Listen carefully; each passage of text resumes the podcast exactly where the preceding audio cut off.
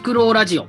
えー始まりましたフクロウラジオです。えー前回からですね、あのちょっと BGM がいろいろ入ったりとかして、少しずつ、えーアップデートをしているこのフクロウラジオでございますけれども、えー本日は、えー私、情報社会学研究してます、塚越健二と、画家をしてます大熊弘樹です。はい、えっと、サラリーマンやってます、堀内です。はい、ということで、今回はこの3人で、えーエヴァンゲリオンのですね、まあ、新劇場版についてのお話をしようということです。えー先週、先々週とですね、まあエヴァンゲリオンテレビ版旧劇場版のお話をちょっとしたんですけれどもね、あの、まあ、新ね、あの、エヴァンゲリオンが公開延期になってしまったということで、ちょっとそれは非常に残念なんですけれども、まあ、ちょっと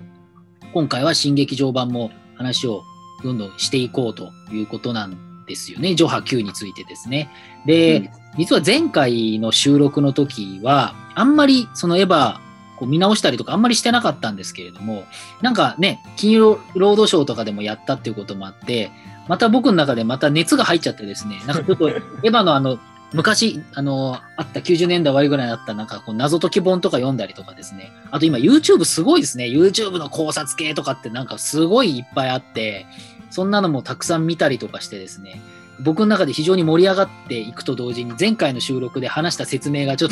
と 個人的にはあの分かりやすくはしたんですけれどももっともっといろんな話ちゃんとすればよかったななんていうことも思いながらですね、えー感じているところです。でその盛り上がりで言えばですねちょっと一個だけ訂正しておくとあの前回あの、えーと春エヴァ夏エヴァっていうふうには言わなかったですけれども劇場版のエヴァンゲリオン、あの公開1回延期になったって話したんですけど、それはちょっと、あの内容が正しくなくて、あの具体的にはその延期じゃなくて、あの公開はしたんですけれども、未完成のままだったと。でそれがいわゆる春エヴァって言われる、えー使徒申請ってやつですね。デスリバースって言われる、あの25話、エアーの前半と、えーテレビ版の総集編。だから、そういう意味では、あの、まだ未完成なものだったっていう意味ですね。すいません、そこ、ちょっと、あの、記憶違いで。あともう一個言うと、あの、新劇場版あんま好きじゃないって言いましたけれども、ごめんなさい。やっぱり見直したら結構面白かったです。ごめんなさい。あの、劇場版、ジョハ Q も、ジョに関してはちょっといろいろ思うとこあるんですけど、ちょっと、あの、いや、ごめん、楽しかったわっていうことをちょっと ね、思ったんで、ちょっとその話させてくださいということなんですけれども、まあ、あの、ちょっとね、えーとにかく新劇場版が延期ってことで残念なんですけど、ジョハ Q の話今日したいんですけど、大熊くんは割とジョハ Q 面白かったってもともと言ってますよね。いや、もうジョもハも Q も多分10回以上ぐらい 見てるん。じゃないかな。うんブルーレイとかも買って、それぐらいにはもう大好きな、まあ、作品ですよね。全然旧劇場版とかとはね、また全然テイストがもちろん違うんだけど、うんジョハ Q もちょうどうーんと予備校生の時美大受験のための予備校に通ってる時にジョがやっててその後大学入ってからハと Q があってえっと、なんかちょう2007どそう、うん、にジョジョが2007年で、ハが2009年で、Q が2012年っていう時系列になってますよね。うん、ちょうどねやっぱ大学生のその暇な時期だったっていうのもあって、まあ、そこら辺が一番エヴァンゲリオンに、まあ、ハマってた時期かなっていうふうには思いますねはい。まあ、その中でも一番面白いのは Q なんですか？あ、俺ですか？そうですね。ちょっと今、事前のね、打ち合わせみたいなところで話してた段階では、そう、俺は Q が好きで、塚越さんはね、逆に Q はあんまり大したもんじゃないんじゃないかみたいな感じで、若干の対立が生まれてたけどね、Q いいじゃないですか。ダメですか？面白いけど、面白いんだけど、ちょっと技巧に頼ってるっていうか、こう、うんぎ技巧に入ってる感じがするんですよね。技巧に走ってるとか感じる余裕もなかったですけどね、俺は見たときに。なんじゃこりゃみたいな、1ミリもわかんねえみたいな感じで。とかもそうかもしれないですけどね。なんかな、なんて言えばいいのかな、知識が増えると、こう、エヴァンゲリオンって、一見すると意味わかんないって話なんだけれども、それこそ今、考察サイトとか、昔と違って、昔は本とか、少しなんかコアなこうインターネットのサイトとかだったけど、今やっぱり YouTube 見ると、たくさんありますよね。それこそ中田のあっちゃんとかもそうだけれども、たくさんあって、どれが正しいかどうかはちょっとわからないけれども、でも、それなりに水準の高いものがたくさんあるので、まあ、妙にそのいろんな意味でこう、ね、アダムがアダムスになっていて、えー、とそれが4体いてそれがどうだみたいなこうある種の謎解きっていうのがすごくねその急激の時も盛り上がったけれどもいなんかそれ自身が、まあ、技巧だなっていう感じもするんですけれどね。ね時効に走りすぎるっていうのもいいか悪いかはちょっとあるかもしれない。まあだから細かい話をしすぎてもなっていうところありながらも、まあそれも一つの魅力だとは思うんですが、堀内くんはどうですかね、全体の。僕全体的に素人に近いので、歯の方が僕は楽しく見られましたけどね、Q の方がストーリーの複雑性を感じたので、大熊さんが言ってた、そのわけわかんねえっていう気持ちは理解しつつ、それが逆に難しいって終わっちゃったから若干歯の方が好きかもしれないですね。うん、僕は当時、僕2007年にえー大学院に入ったので、僕もまあ割と時間のある時期で、逆にちょっと9とかになると、まあちょっと忙しくなってた頃かな。えっ、と、あの頃本書いて、えっ、と、デビューしたりとかもしていたので、少し忙しかった時期もあるんですけれども、まあ、は、ジョはいいじゃないですか。ななんていうかな。言い方悪いですけども、ジョはまあまあまあ、はいはいっていう感じ。まあ、絵が綺麗になりましたっていう感じなんですけれども、まあ、歯は世の中的に言われていたのは決断主義的真軸って言われていて、その前回言ったようなそう旧劇場版でその人とのこう距離をね保ちながらやっぱり他者がいて悩みながら生きていくっていうことがいいんだっていうみんなが一緒になって補完されるっていうのは良くないっていう立場をまあ真司君が取ってというか、まあ、安野さんが取って、まあ、それをこう歯では、まあ、ある意味では遂行するというかもう世界がどうなってもその私が選んだ道をあの、まあ、主体的につまり歯のこう真珠君っていうのは結構積極的なんですよねあのテレビ版と比べると。でそういう意味ですごくこうドラマティックに描かれているっていう意味ではあの僕なんかは結構面白かったかな。っていうか時代的に2009年ってその民主党政権に政権が変わったりとかもちろんその作ったのはねもっと前だと思うんですけれども当たり前だけれどもでもなんか時代の空気として社会が変わっていってあ一瞬の希望があったりとかあとやっぱり論壇でもやっぱり決断主義、まあ、がフューチャーされていたからこそ、まあ、決断主義的シンジ君というふうにあの一緒に映画を見に行った僕の知り合いが言っていたんだけれどもシンジ君がシンジさんになったっていうふうに言っていてそれはすごくよくわかるなと思ったんだけれどもあのある種の社会のこうなんていうのかな感覚っていうのをやっぱり読み取っているのかなっていうふうにも思ったんですよね。うんね、作品のテイストがねもう全体として明るいし、まあ、シンジ君がねそういう形で、まあ、やるべきことに対する決断を、まあ、分かりやすい形でこう実行するっていうのもそうなんだけど何より驚いたのが綾波レイがもう完全にこうもう人間らしくてもう感情移入ものすごいできるようにやっぱ書き換えられてるって言ってもいいぐらいのね変更が加えられてるとこだと思うんですよね。あの綾波はやっぱりテレビ版ともね、旧劇場版の綾波とももう全然違う綾波レイだったと思うしあそこら辺の新宿にしても綾波レイにしてもちゃんとこう感情移入ができる余地をね残した状態でキャラを作ってるっていう意味ではやっぱ広くライト層とかにまでねしっかり響くような形で、まあ、作品が再構成されてたんだろうなっていうふうにそうですよ思いましたね。うんあのエンタメとして、エンタメとしてそういうふうに作ったっていう見方ももちろんできるし、ただ一方では、やっぱ95年とか97年ぐらいまでのある種の社会の倦怠感、もちろんオウム真理教の事件があったりとか、まあ日本がいろんな意味で苦しい時代に入っているっていうことの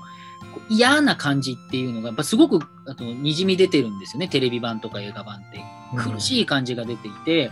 で2000年代ってもちろん経済的にはもっと厳しくなっていくし、秋葉原事件とかね、2008年ぐらいかな、あの殺傷事件とかいろいろあるんだけれども、まあなんか、そ、そこまでいった、もうどん詰まりになってもっと頑張っていくしかないみたいな、ポジティブに行くしかないみたいな、そのそれがま決断主義でいいか悪いかは別としても、ある種のこう、アッパーに行くしかないっていうせ世の中の空気だったような気もするんです、今から考えると。でもちろんこれは2011年とか、今を知ってる我々から見た時に思ってる感想かもしれないけれども、やっぱり2009年ぐらいって、社会もっとこれから良くしていこうっていう空気があったと思うんですよね。ですだから、そういう意味で、安野さんが感覚が鋭いっていう意味では、こう、なんていうのかな、ポジティブな感じとしてエヴァを作り出すっていう意味では、すごい成功している作品ではあるなというのは、すごく感じたんですよ。これは社会的なな意味論っていうことでっていう意味なんですけどね。うんね、本当に構え方が全然違うんだよね。安野さん自体の、まあ、自意識みたいなものがかなり後退してるし、旧劇場版とかテレビシリーズは、まあ、安野さんのやっぱり意識から無意識までねこう深く垂直的にこう潜っていくような感覚が強かったのに対してやっぱりね新劇場版とかは、まあ、そういう無意識にこう潜っていくみたいなそういう側面ってあんまりなかったりしてなんか新キャラのねマリがすごい活躍してたりとか。まあ、アスカがね3号機に乗るっていうような改変が加わってたりとかなんかこれまであった要素をサンプリングしたりとかリミックスしたりとかしてなんかより面白いものを作ろうみたいなそういうちょっとポップな、まあ、ニュアンスみたいなものもあったりしてだからそういう意味でもう全然違うものなんだなっていうふうには思います。うんまあ2時間ぐらいあったと思いますが作品はものすごく時間の流れが早いんですよね。必要じゃないものをカットしながら大事なものを出してきたりとか、そのゼルエルってあの最強の人って言われてる敵がね出てきて、まあ、それであのニアサードインパクトが起きるわけですけど、あの敵も本当に強いし、あのやっぱりこう時間の流れが早かったで、そのお父さんと飯を食うとか、こう新しい要素いっぱい入れながらもギリギリそのテレビ版のマージュというか、あの残してるのもいっぱいあって、まあ、いろんな意味で完成度の高い作品だなっていうのはすごく思ったんですよね。うん、で Q ですよ。そうですねどう。してしまったのかと。これ Q に関しては 本当にいろいろな解釈があると思うんですが、まずでも面白いって言っていたので、大熊君はどうですか？いや、お前どうですかって言われてもまあ困るんだけど、まあでもこれがエヴァだよなみたいな、こうだと予想していたものが裏切られるとか、こう来てほしいと願ってたことが簡単にこうはしご外されるとか、まあ、その感じ含めてエヴァだなっていう、そういうちょっとね俯瞰した楽しみ方なのかもしれないけど、作品に関してはさっき言ったみたいに、なんか、なんじゃこりゃみたいな感じではありましたよね。わからんみたいな。まあでも、それでも、手作りとかに関しては、やっぱりすごい綺麗だったし、まあ、宇多田ヒカルの音楽もすごい良かったし、作品全体としての完成度が、ね、あの、低いっていう人もいるけど、まあ、俺はそんなことはないんじゃないかなっていうふうにも思うし、まあ、そんな感じではありますけどね。何をもって完成度が高い低いかっていうのはその人にねよるから本当難し難しいですね。いなと思うんですけど、まあ僕この収録にあたってもう一回見直したんです。実はもう歯とか9 9とかって本当1回ぐらいしか見てないんじゃないかなぐらいなんで実はほとんど記憶が曖昧な部分もあったんであの見直したんですけれどもやっぱ当時も思ったのはさっきも言ったけど、ちょっと技巧に走ってる感じもする。で、僕のエヴァンゲリオンの、その、なんだろう、向かい、向き合い方っていうのは、謎がうんぬんっていうよりかは、なんかその救済に関わるというか、その今言った社会の流れの中での、こう社会とこう結びついたその人の生き方だったりとか、あるいはその監督そのものの人間性みたいなの迷いとか苦しみとかどうするっていうような、まあ、大文字の救済に関わる話として僕は見ることが多いんですね。そう思った時に、まあ、その、結構、こう、なんて言えばいいのかな、あの、決断主義的に決断をしたと。で、頑張ったと。で、なんだけれども、その決断した結果、まあ、世の中がぐちゃぐちゃになって責任を取れと言われてしまうわけですよね。シンジ君がね。あの、Q の世界では。なんかその苦しみっていうのは、なんかこう、当時、こう、安野さんがいろいろな苦しみを抱えていたのかなというのは、こうすごく伝わってくるんですけれども、うんなんて言えばいいのかな。なんかやっぱり、すごく、こう迷いに迷ってるってとこはわかるんですけど、迷った挙句あまりこう適切に表現ができていないのかなっ。それがいいんじゃないですか。適切に表現できてなさすぎますよね、Q に関しては。だからもっと言うと、あのめちゃめちゃ完成度の高いテレビ版25、6話みたいな 完結版見せてくれっていうか、だから旧単体での評価ってなかなか難しい。要するにあれって本当に、なんていうのかな、その時、その時の結論ではないから、やっぱと当時見た時も、これは次見ないと、その判断できないってことで、僕確かエポケーした気がする。判断保留した気がするんですよ。だからあんまりそこで興味が失せちゃったっていう部分も正直言うとちょっとあったりしたかなっていう気はしていますよね。あそうなんだね結構なんか俺としては、まあ、さっきも言ったけど等身大のね安野さんがまたそこに現れてるような気がして嬉しかったような記憶もありますけどね旧劇場版から新劇場版への変化ってなんかやっぱりそのある種の成長みたいなものを感じるし安野さん自体が、まあ、エヴァからある種卒業してね、まあ、大衆のもとにこうエヴァンゲリオンをもう一回こう解き放とうとそういう準備をしてんのかなと思ったらまたこう自意識の方に引き寄せてきたよっていうような感じで、まあ、結構嬉しくもあったりとかしたし、その自分でね決断した結果ぐちゃぐちゃになってしまったっていうのはもうまさに多分安野さんの歴史そのものでそれに対する内省まあ反省みたいなものも含めて作品の中にいろんな情報が詰め込まれてるとは思うんでね。そうですね。まあうんだから当時見た時と今日というか最近見た時でやっぱりちょっと違うのは確かにそこの部分でその決断した結果ひどいことになって責任取れって言われてまたふざけんなみたいな俺悪くねえみたいな感じとかって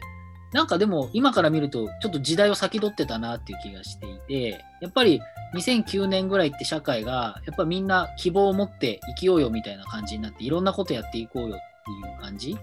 だけど、そういろいろやっていった結果、全然社会良くならなかったみたいな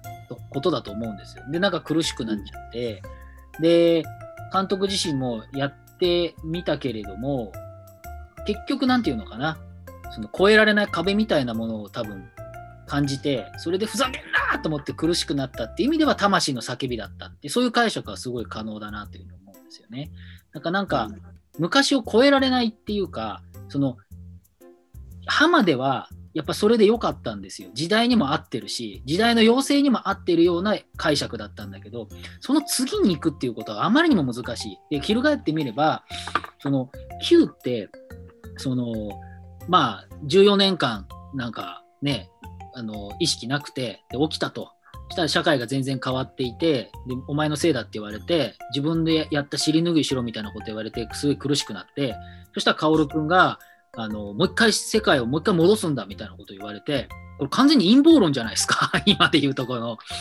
で、なんか、今回のその Q のシンジ君は、今っぽく言うと、なんか陰謀論入っちゃって、陰謀論信じて、この槍を抜いてやれば世の中良くなるんだみたいなこと言って、それを解いてきた陰謀論者の薫君が、いやいや、ちゃいます、ちゃいますって言ってるけど、えー、そうでしょ？みたいなこと言って、陰謀論にはまってしまったシンジ君が、またなんかやらかすっていう、なんかすごい、なんていうのかな、時代先取ったなっていう感じがすごいするんですよ。苦しすぎるみたいな。そこはなんかすごい苦しみを感じましたね。もうね、なんかもう最後はもう取り付く島がないっていうかもう、これどうしてしまったんだみたいな感想しかやっぱ出てこない部分はありましたよね。そうなんですよね。で、そのさっき陰謀論にはまったって言ったんですけれども、非常にこう、時代的な感じ。今の時代って何をしたらいいのかって非常に難しい時代じゃないですか。新しいものを作るのが非常に難しくて、ある種なんか何かやるんだっていうのは、こう、ある種の自己啓発的な人たちっていっぱいいるわけじゃないですか。自己を覆い隠して、とにかくやっていこうみたいな。それをまあ、うんなんていうのかな。言い方悪いけど、2009年ぐらいはそれもいいかなみたいな世界だったような気がするんですよ。自分の決断がいいって。でも今って、その自分が決断するっていうことそのものにすごいリスクが高いというか、非常にこう、情報がぐちゃぐちゃしている中、その、今ってまさに陰謀論の社会なので、な何が正しいか全くわからないっていう社会の中で、こう、直感を信じてこれだっていうことの危なさっていうのが非常にあると思うんですよね。だから、Q ってやっぱ今から考えると、そりゃ無理だろうと思うんですよ。その先を作っていくことってなかなか難しいし、今の時代も、前から、もう何年も前から庵野さんは感覚鋭い方だからど、どうしていいかわからない。で、それが多分自分の中の苦しみにもなっているような気が僕はするんですね。で、例えば、その、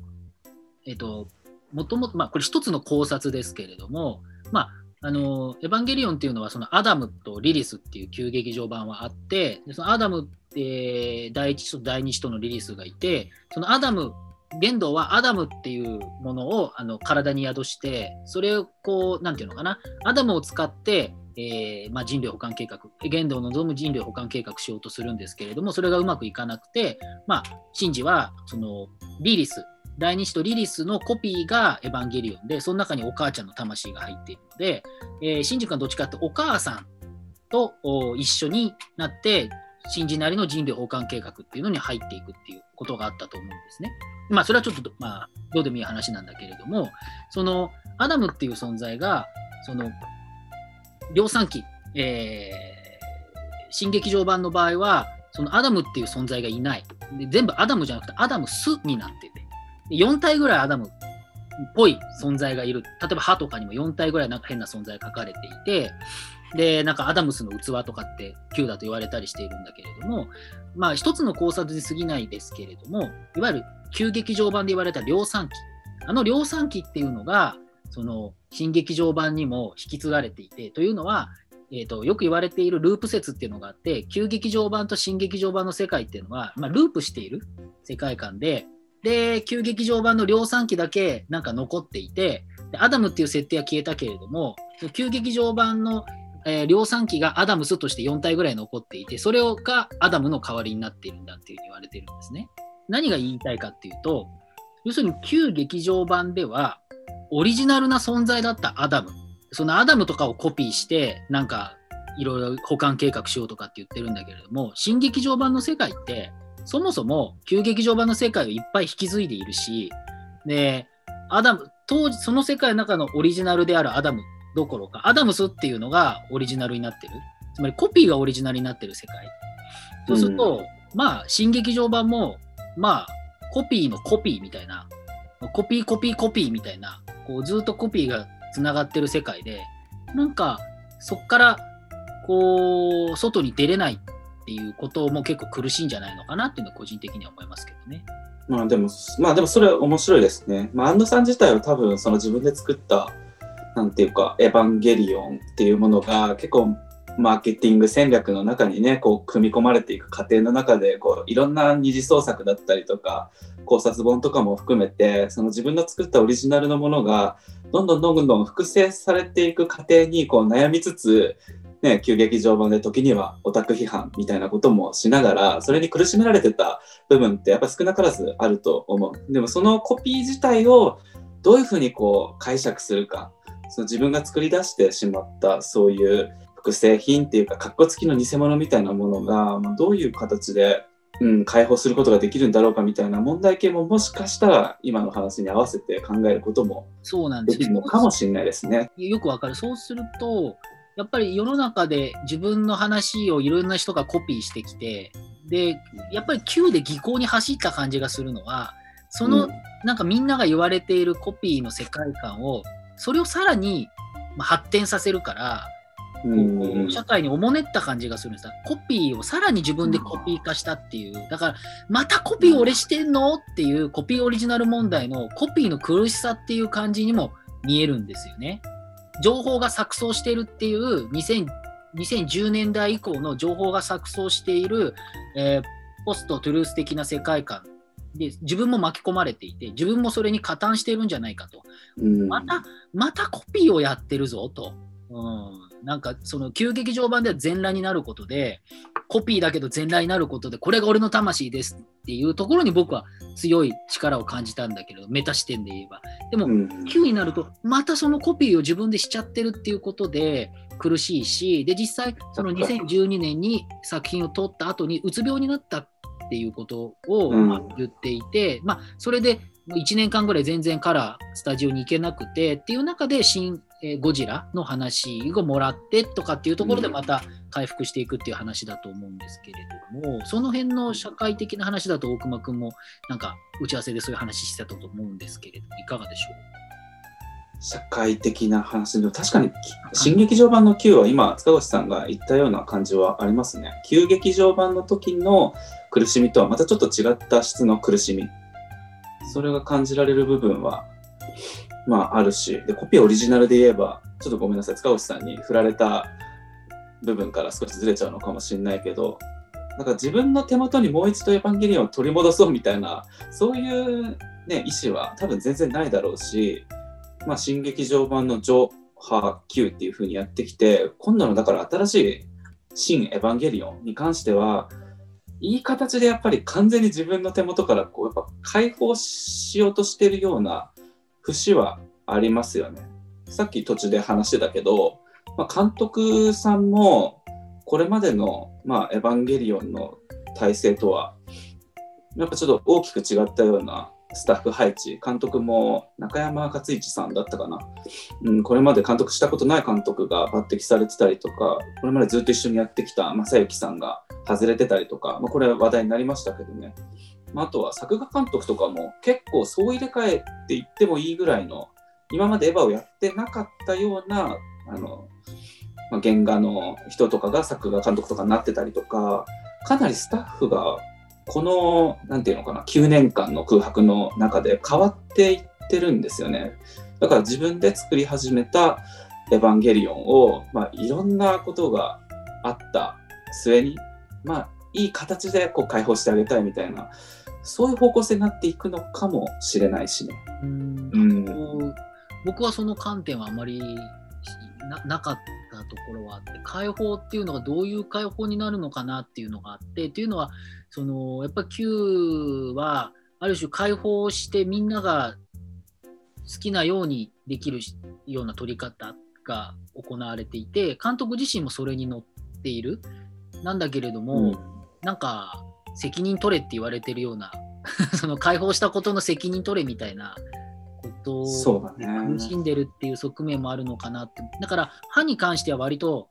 楽しくやって、まあ、ある意味大人になった庵野監督が楽しく作ってる感じもすごいするんですよ。そういう意味で、旧劇場版よりも。でも、旧は苦しくてしょうがないっていう感じがあって、またコピーをしてしまっていることに対する苦しさなので、そういう意味では、まあ、極めてまた自意識的な僕もおっしゃる方向に戻っていってるとは思います。だから旧劇場版で自意識とかその時の時代状況とかをこうダイレクトに反映させたようなものを作ってで新劇場版でそこから少し離れて、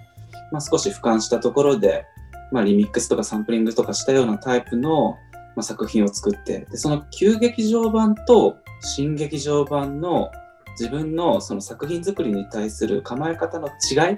みたいなものをやっぱり少し俯瞰したところからもう一回見つめ直してそしてそれに対して悩んでその果てに出力されたのが Q っていうようなそういう感じはやっぱありますよね。だからそれをさらに新エヴァンゲリオンでどういうふうに解釈するかっていうのがまたこう行われていくんだとは思うけどそういう意味だとすごく難しいなというふうには思いますけれどもまあでもまあでもその中でも僕が面白いなって思えるのは例えばその旧劇場版ではお母さんあのリリスのコピーたるエヴァンゲリオンと自分シンジ君でそのインパクトを起こしてっていうようなお母さんと僕の話が強いんですけれども、まあ、どうやら旧の13号機は、うん、そのまあアダムアダムスのコピーになっていて、まあ、それを使って玄道はまあファイナルインパクトを起こそうとしているでそれをとシンジ君が関わってくるってことになるとまあ父親と子供のシンジ君との争いみたいなもっともっとそのまあそういう意味では正当な父殺しというかそういう話になるのかなっていう気はするん。まあそういう、まあ、一つの解釈はあり得るぐらいですけれども。今更安野さんが父殺しをテーマにするのかね。だからそう,、そういうもちろん要素はあるけど。うん、だからいわゆるその母性のディストピアって言われている日本のそのそういう物語設定をまた少し逸脱するとか、まあ、それはなんかある種古典ですけれども、まあ、そういうテーマもあるのかどうなのかはちょっとわからないけれどもそのテーマだとしたら面白いかなっていう気もするし着地点は確かにすごく難しいなというふうには思うんですね。どうでしょう？一回これ今日今週の配信はこのくらいで一回ちょっと切ってですね、まあ、とにかくまあこれ聞いてくださってる人もわかると思うんですけどまあ、とにかく好きだからいっぱい喋ってるっていう感じがあるので 若干まとまらない、あるいはあの合ってない、お前の解釈間違ってるとか、そういうのいっぱいあると思うんですけど、まあ、ちょっとそれはもう許してくださいよ。でも、まだ作品完結してないで、何とでも言わせてください。あの、楽しませてくださいということなんで、これを触発されてみんなが考えること自身がエヴァですから、まあ、そういう意味ではあのいいかなと思います。ということで、フクロウラジオ、今回の配信はここまでにして、来週の配信でこのまま続いて、きでお話をしたいと思います。袋ラジオでした。